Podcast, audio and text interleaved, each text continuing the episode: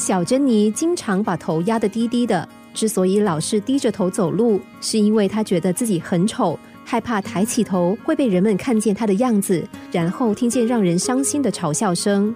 于是她总是低着头出现，直到有一天，她经过这家店门口，老板娘热情地招呼着她说：“欢迎光临，这里有最新的发饰哦。”低头进门的小珍妮一眼就看见桌上的蝴蝶形发饰，蓝色的翅膀伴着金黄色的边，非常亮眼。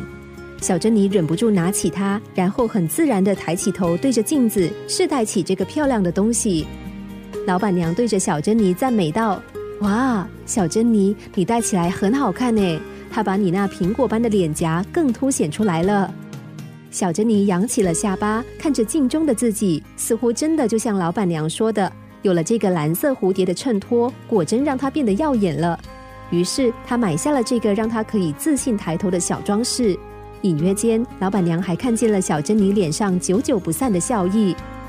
走出商店，她不再低头，因为此刻她心里想的是：戴上这个发饰，我就变漂亮了。我要让大家看见我的美丽。她开心的来到学校，一进校门，正巧遇见了导师。老师赞美她今天看起来很有精神，也变得更漂亮。小珍妮有点不好意思的谢谢老师的赞美，她说这全是蓝色蝴蝶的功效。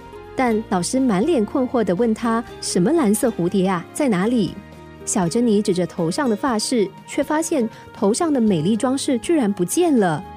原来她头上的发饰掉了，而且是一跨出商店门口的时候就掉了。虽然小东西掉到地面上会发出声音，但因为他当时正决心鼓起勇气抬起头看这个世界，也正陶醉在难得的自信气氛中，所以完全没有听见掉落声。更重要的是，人们难得看见小珍妮抬头的模样，更难得看见她自信且清秀的脸庞。每个人一看见她，都忍不住赞美说：“珍妮，你今天很漂亮。”